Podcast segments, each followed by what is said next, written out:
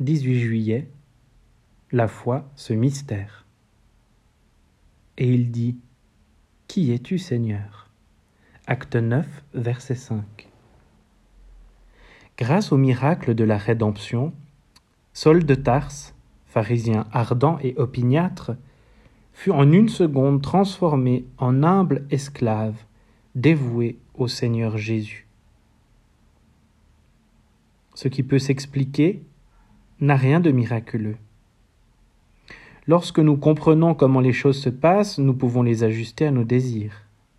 C'est pourquoi tout naturellement nous cherchons à comprendre. L'obéissance n'est pas une chose naturelle, et la désobéissance n'est pas forcément un péché.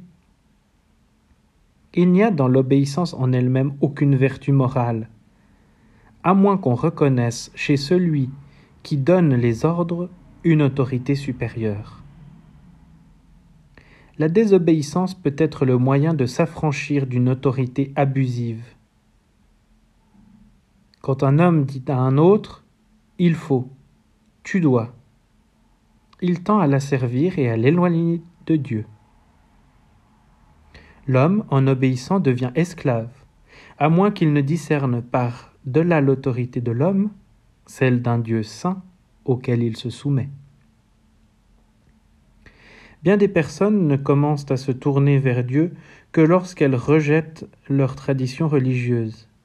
Car il n'y a qu'un seul maître légitime du cœur humain, et ce n'est pas la religion, mais Jésus-Christ. Mais malheur à moi si, le voyant devant moi, je lui dis Non, je ne te veux pas. Il n'insistera pas pour que j'obéisse, mais en refusant, j'aurai commencé à signer l'arrêt de mort du Fils de Dieu dans mon cœur lorsque je m'oppose à Jésus-Christ en lui disant ⁇ Je refuse ⁇ il n'insistera pas. Mais je tourne le dos à la puissance créatrice de sa rédemption. La grâce de Dieu ne s'inquiète pas de savoir à quel point je suis corrompu, pourvu que je vienne à la lumière. Mais malheur à moi si je tourne le dos à la lumière.